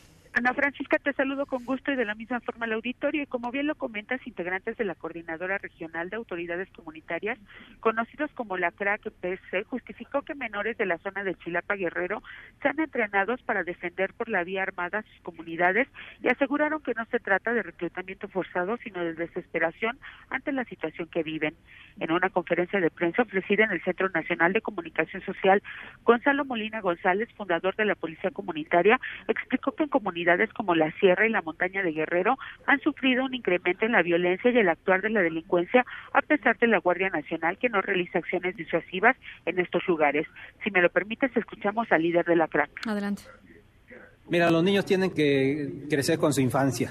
Desgraciadamente, ante esta situación, a veces no queda una alternativa. Los ancianos también, los ancianos tienen que vivir su, eh, ya su tercera edad sin embargo, algunos están ahí de policías comunitarios enfrentando a la delincuencia, ofrendando incluso su vida por el bien de, de toda la comunidad. Por ello, ante lo que calificó como desesperación de las comunidades, las mujeres preparan a los jóvenes y a los niños en la defensa armada de sus lugares de origen. Detalló que a pesar de que se trata de grupos de la CRAC, estos son autónomos e independientes, por lo que buscarán ofrecerles el apoyo para garantizar la seguridad sin el uso de menores y solo intervengan mayores de 18 años que puedan tomar decisiones. En esta misma conferencia de prensa, el Comité Amigos de Gonzalo Molina denunciaron que el también promotor indígena y líder de la Policía Comunitaria ha sido víctima de hostigamiento y amenazas de muerte y aseguran que ha sido acusado por el gobierno de Guerrero de formar la guerrilla y organizar próximos secuestros, por lo que han exigido su protección inmediata. Ana Francisca, la información. Te agradezco mucho, Nora.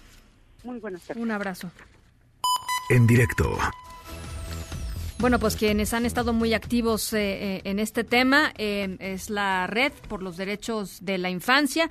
En la línea de en directo está Juan Martín Pérez, director ejecutivo de Redim. ¿Cómo estás, Juan Martín? Ana Francisca, buena tarde. Muchísimas gracias por esta oportunidad. Al contrario, muchas gracias a ti por platicar con nosotros. un, tema, pues me parece gravísimo esto de los niños armados, niños miembro, parte de la, de la, de la policía comunitaria ya en, en Guerrero. ¿Cuál es la visión de Redim?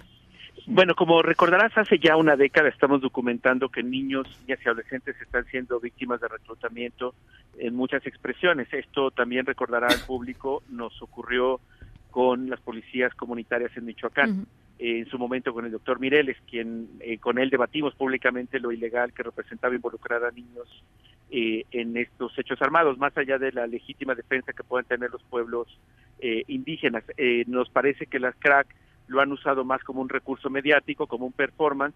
Hasta esta es la tercera ocasión que lo hacen. Hasta donde nosotros hemos podido explorar no hay participación activa de los niños y niñas en actos armados, pero valdría la pena insistir en que esto, más allá de el performance o el llamar la atención como acción desesperada, eh, sí es un acto ilegal porque podría considerarse corrupción de menores, explotación y, por supuesto, exponerlos a violencia.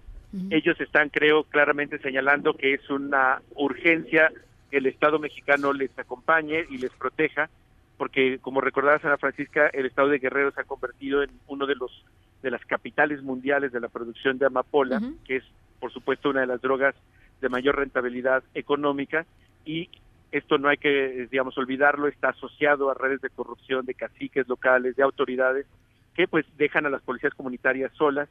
Hace un par de días ocurrió esta masacre terrible de los músicos, algunos de ellos integrantes de la policía comunitaria y como según se dijo, algunos de los niños presentados son eh, huérfanos de estas de estas personas asesinadas. Es decir, el Estado está obligado a intervenir no para perseguir a las cracks, no para perseguir a los indígenas, para sino para responder con su responsabilidad, ofrecer seguridad y esa va a ser la forma de prevenir que no se involucren niños en eh, estos actos de reclutamiento. Claro, sí, la, omisión finalmente es del Estado, ¿no? Eh, este grupo armado de los ardillos pues ha estado literalmente azotando atacado con, violentamente en la región durante mucho tiempo. Este, y, finalmente, pues la, la, la ausencia de, del Estado ahí es lo que provoca que esto, pues, que esto pueda suceder y que esto pueda aflorar y que se normalice, digamos, la, la presencia de un niño en un, en un, en una, en un medio tan violento, ¿no? Efectivamente, mira, tristemente no es, estamos hablando ahorita de esta zona de Guerrero, pero está ocurriendo en todo el país. Eh, hemos estado documentando que muchos chicos y chicas en los escenarios de crimen organizado, las dos opciones que tienen es o ser parte de los sicarios o huir, o en este caso donde hay policías comunitarias, protegerse de esa manera. O sea, porque los niveles de violencia y de barbarie lo único que les dan como alternativa es estar armados. Esto es exactamente lo mismo que está sucediendo con las personas que vienen huyendo de Honduras. Es precisamente las maras y las pandillas que tienen control territorial y que no dan opciones lo que están provocando estos éxodos. El desplazamiento de muchas comunidades de Guerrero es ya una alarma, se ha estado documentando por organizaciones internacionales. Tenemos casi de 500 mil personas desplazadas, no solamente Tamaulipas, que está casi como pueblos fantasmas, Guerrero, Veracruz y nuevamente regresamos a las omisiones del Estado en el que está permitiendo que la barbarie se instale, que el código de violencia sea lo que vivan niños y niñas, estos niños y niñas tan pequeños que ahora pues se ven inmersos en una dinámica que no les corresponde. Y a mí, ¿sabes qué me llama mucho la atención? Ahorita justamente estábamos platicando con una periodista local de Amapola Periodismo, Marlene Castro, que nos decía que la escuela de, de, esta comunidad de donde se presentaron los niños, la escuela a donde tendrían que ir muchos de ellos, está a, a 400 metros ¿no? Y 400 metros para esta comunidad significa pasar del lado protegido al lado desprotegido, en donde todo te puede pasar, en donde puedes desaparecer, en donde te pueden asesinar, digamos, el lado enemigo, ¿no? Y lo que te das cuenta cuando, cuando te pones a pensar que es algo eh, que puede ser resuelto de una manera mucho más focalizada es que efectivamente no hay una estrategia para lidiar con la violencia a nivel comunitario, porque si la hubiera, ¿no? Están tan identificados algunos de los factores que podrían hacerle un cambio en la vida diaria de los niños, por ejemplo, en este caso poner una escuela o poner un salón de clases en un lugar en donde sea seguro para ellos ir y no y, simplemente no existe, ¿no? No existe esa posibilidad. Y mira, aquí obviamente se cruzan varios elementos. La guerra es un negocio y este negocio no solamente tiene fuentes legales, también ilegales. Por eso es que cuando hablamos de las redes de corrupción entre caciques locales, policías, autoridades locales, pues forma parte de este negocio y que obviamente las omisiones tienen explicación en la gran el gran poder que han tomado estos grupos criminales dentro de los propios niveles del Estado. Y la única alternativa real y contundente es que desde la federación se articule con las autoridades estatales y municipales para intervenir de manera puntual en esos escenarios de crimen organizado. Con todo lo que amerite, ah, por supuesto se tendrá que tener la Guardia Nacional, pero no solamente es policía y fuego, se necesita desarrollo social, se necesita involucrar a las policías comunitarias, se necesita involucrar a niños y niñas, porque mira, llevamos 13 años de una guerra absurda y nadie le explica a los niños y niñas qué sucede. Lo único que salen es que no pueden ir a la calle, no pueden ir a la escuela, no pueden ir al parque por miedo a la inseguridad. Tremendo. Bueno, pues ahí está. Teníamos eh, eh, pues, eh, ganas de platicar contigo y de, y, de, y de compartir con el auditorio tu visión. Juan Martín, te agradezco muchísimo estos minutitos. El agradecido soy yo profundamente. Cuídate mucho, Juan Igualmente. Gracias, hasta luego. Juan Martín Pérez, director ejecutivo de la Red por los Derechos de la Infancia en México.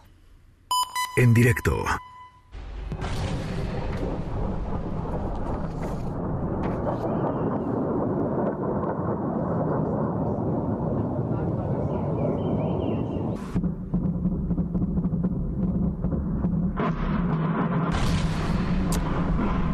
Bueno, pues ya les contaba que nuestra historia sonora de hoy tiene que ver con Canadá y con un, eh, niño refugiado.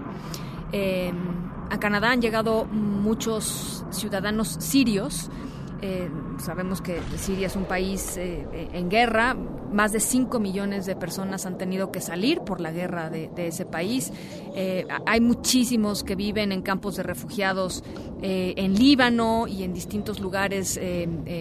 pero bueno, la promesa de llegar a un país en donde pues seas incluido y donde seas aceptado y donde puedas estudiar y donde efectivamente puedas no vivir en un campo de refugiados, sino vivir tu vida pues no se da muy seguido. Canadá es uno de esos lugares, aunque por supuesto ha recibido eh, eh, pues una cantidad importante de sirios. Eh, la historia tiene que ver con un niño.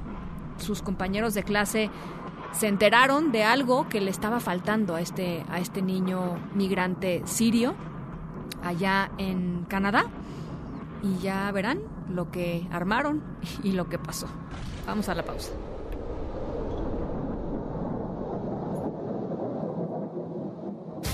En directo con Ana Francisca Vega por MBS Noticias. En un momento regresamos. Continúas escuchando en directo con Ana Francisca Vega por MBS Noticias. Diana Bernal, en directo. Hola Diana, ¿cómo estás? Me da gusto saludarte. Ana Francisca, qué gusto saludarte. Muy buena tarde a ti y a tu auditorio. Igualmente. Oye, hoy nos vas a platicar sobre este nuevo impuesto del 6% de retención. ¿Qué es esto? Cuéntanos. Exacto. Fíjate, Ana Francisca, que se están complicando mucho las disposiciones fiscales y esto va sobre todo como un consejo.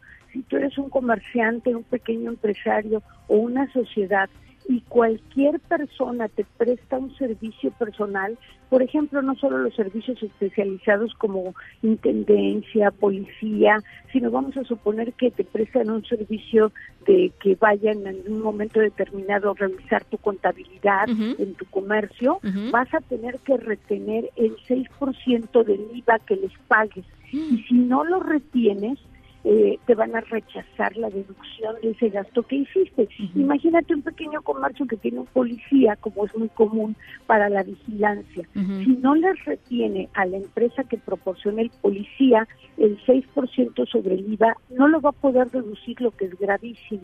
Esta disposición pues ha causado, la verdad, mucho desconcierto y se está esperando que el SAT la interprete, porque en principio cualquier persona que te preste servicios le tendrías que retener este impuesto del 6% sobre el IVA.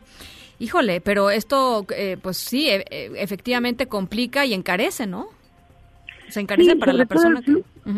Sí, perdóname. No, no, no, adelante, adelante es el flujo de efectivo, ¿no? Porque si bien es una retención del IVA que tú vas a pagar del 16%, por lo pronto te quitan el CES y te retienen el efectivo. Pero además, pues por ejemplo, vamos a suponer que en una empresa van a prestar servicio a las computadoras para tenerlas en óptimo estado. Pues vas a tener que retener el 6% sobre ese IVA que pagues. Entonces, la verdad sí es una disposición que muchos contribuyentes no saben y que ya si no lo empiezan a hacer desde este mes, pues como te digo, se pueden enfrentar al rechazo de esos gastos que tengan que hacer para personal que ponen a su disposición eh, contratistas. Esto lo retienes y lo reportas. Lo retienes y lo enteras al fisco, o sea, lo pagas al fisco. Entonces es parte de lo mismo, pero pero es algo que vas a tener que hacer tú, ¿no? Como como como pequeño comercio, como ajá. Y ahí está el detalle, ¿no? Y ahí está el detalle. El detalle es muy importante porque si no lo haces no vas a poder reducir. Te digo, un comercio tiene un policía y si no retiene el 6% del 16% del IVA no va a poder reducir lo que pagó a ese servicio de policía. Y lo mismo puede ser servicios de contadores, servicios de ingenieros, cualquier prestación de servicios personal que te den en tu domicilio o fuera de él, esté o no esté bajo tus órdenes. Y eso lo ve, supongo, la gente con sus contadores, ¿no? Este, pues con sus contadores, pero tú sabes que hay muchos pues pequeños pues que no, no, hay que, no saben y por eso la recomendación para todo el que no sepa es acudir a la Procuraduría de la Defensa del Contribuyente, que de manera gratuita está en toda la República, nos puede apoyar con esta nueva obligación. Híjole. Para cumplir. Sí, no, no, pues importantísima. Pues eh, ahí está. Eh, muchísimas gracias, Diana. Te, te mando un abrazo. Francisca, un abrazo. Diana Bernal, ladrón de Guevara. A las seis con cuarenta y cinco vamos a la pausa. En un momento continuamos en directo con Ana Francisca Vega. Continúas escuchando en directo con Ana Francisca Vega por MBS Noticias.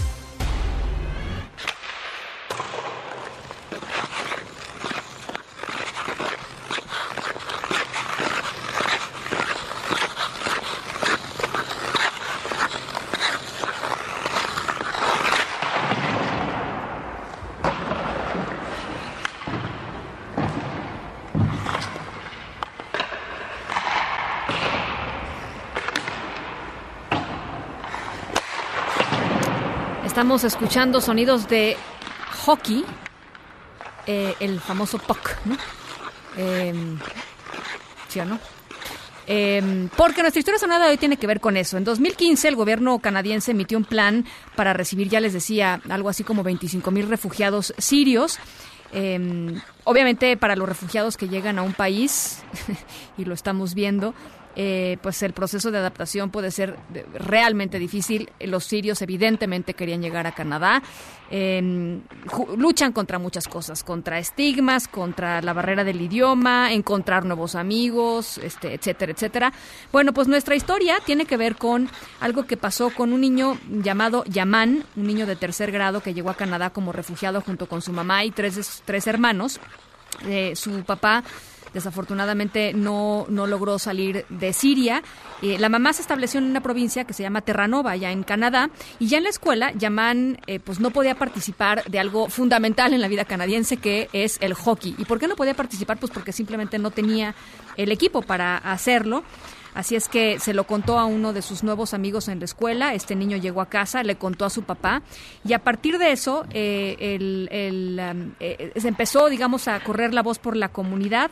Un papá lo llevó a una pista de hielo donde él experimentó por primera vez la sensación de patinar en hielo y después este eh, mismo hombre, de nombre Michael, eh, acudió a dónde va a ser, pues a redes sociales, ¿no? A Twitter para preguntar si alguien tenía algún equipo de repuesto que pudiera donarle a este chico para que pudiera jugar eh, pues junto con el resto de sus compañeros hockey. Resulta que la gente comenzó a enviar equipos a la puerta de la casa de Yamán. Y la tienda local de hockey, de hecho, le regaló un eh, equipo nuevo totalmente sin costo. Entonces ahora no nada más Yaman, sino varios niños más tienen ya eh, eh, su, su, equipo completo de hockey. Y bueno, pues esta es una, pues una buena historia, una historia de acogida, una historia de darle valor a lo diverso y de aceptar y de reconocer eh, pues a lo diferente, ¿no? Yo creo que uno de los aprendizajes importantes cuando vemos a lo que está pasando en la frontera sur de México y cómo estamos recibiendo nosotros hoy a estos a estas personas y a estos niños que están ahí en, en la frontera sur de nuestro país. Es nuestra historia sonora de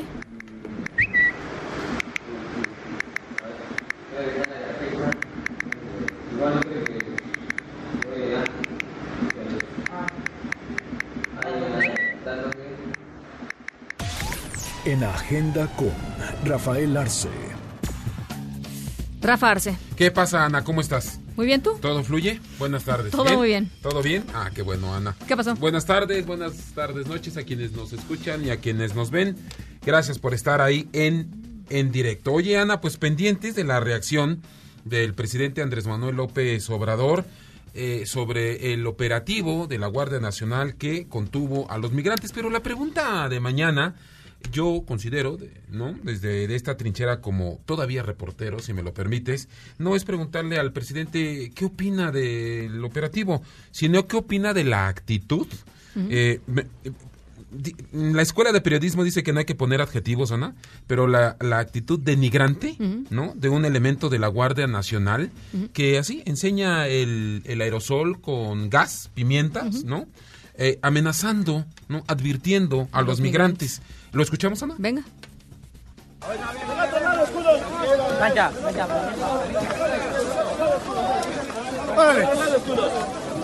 ¡Ay, aquí traigo el gas! Y, y después de aquí traigo el gas, eh, todavía eh, eh, ve a la cámara de su compañero de la Se Guardia ríe. Nacional del uniformado, de quien nos representa, Pero, a quien le pagamos, oye, Ana. Y, y, y, no, y, no, se supone que habían tomado cursos de derechos humanos. No, no habían dicho que habían tomado cursos sobre derechos humanos, que no iba a salir nadie este eh, que no que no se capacitara para pues tratar de humanitariamente a las personas. Bueno, uno puede entender que los van a contener, que hay esta rispidez y demás. Bueno, eh, eh, también tampoco la violencia y demás, pero este tipo de actitudes pues desde aquí de una vez le preguntamos a López Obrador, sí. ¿qué opina usted, señor presidente, de esta actitud? Después de que usted mismo dijo que en el pasado operativo, pues no había habido violencia eh, innecesaria o violación a los derechos humanos. Que eran casos aislados. Casos aislados. ¿Punto y aparte, Ana? ¿O no, ya, sigo, yo creo que ahí ¿no? ya, le paramos. Ahí le paramos. Ajá. Oye, Jalisco, Ajá. coronavirus, tres casos. Estamos al pendiente de lo que las autoridades mm, de salud eh, nos comuniquen en las próximas horas. A ver si se Tam confirma A ver o si no. se confirma exactamente. Michoacán también está ahí en la lupa de las autoridades eh, de salud En Japón, Ana, te quiero comentar, nuevo caso ya confirmado. Es un ciudadano chino, es el segundo y esto ya está confirmado. Nos trasladamos a Puebla, Ana, eh, nuestro corresponsal nos hace saber que los ciudadanos eh, ya están eh, dentro de la propia presidencia municipal y soldaron las puertas para que pues ya nadie pueda ni salir ni entrar. Están esperando a la autoridad, Ana, para hacerle saber ahí sus sus peticiones. La marcha por la paz ¿no? La que queda un poco, pues, informativamente relegada, Ana, por todo lo que el acontecer de este jueves. Bueno, mañana a la mañana viernes a las 8 saldrán hacia Tres Marías. Esto será en autobuses. Después hasta allá, la caseta de Tlalpan. Y ahí, pues bueno, eh, eh, ahí se dispersan y cada quien busca dónde, dónde poder eh, pasar la noche, Ana, ya de cara al, al sábado y al domingo que esperan ya llegar al a Palacio a Palacio Nacional. Y bueno, Ana, de esto y de otras cosas estamos al pendiente. Muchísimas gracias, Rafa. No a ti. Las 6.55 nos vamos a nombre de todos los que hacen posible este espacio informativo. Gracias de verdad por acompañarnos esta tarde. Yo soy Ana Francisca Vega. Se quedan como siempre con Gaby Vargas y después ya saben, charros contra gangsters. Pasen buena noche y nos escuchamos mañana. MBS Radio presentó en directo, en directo con Ana Francisca Vega por MBS Noticias. Este podcast lo escuchas en exclusiva por Himalaya. Si aún no lo haces, descarga la app para que no te pierdas ningún capítulo. Himalaya.com